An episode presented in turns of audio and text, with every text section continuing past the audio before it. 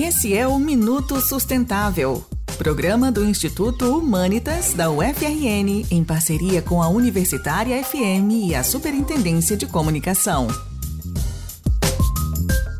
A nova realidade ao qual todos nós fomos submetidos com a pandemia gerou uma série de mudanças nos setores de insumos hospitalares e produtos de saúde e higiene em geral. Esse setor expandiu a sua produção de dejetos em larga escala e isso aumentou o descarte de resíduos plásticos, químicos e com riscos de contaminação.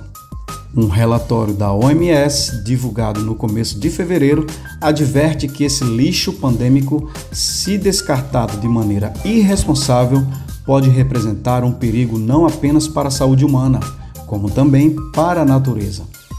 Usando como exemplo a vacinação, o estudo aponta que as primeiras 8 bilhões de doses geraram cerca de 143 toneladas de lixo, que inclui seringas, agulhas e caixas de segurança.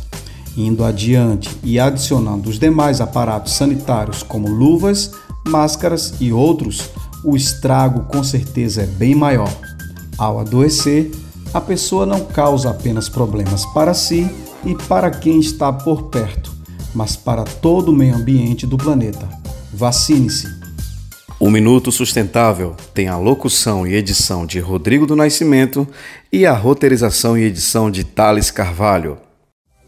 Esse foi o Minuto Sustentável, programa do Instituto Humanitas da UFRN, em parceria com a Universitária FM e a Superintendência de Comunicação.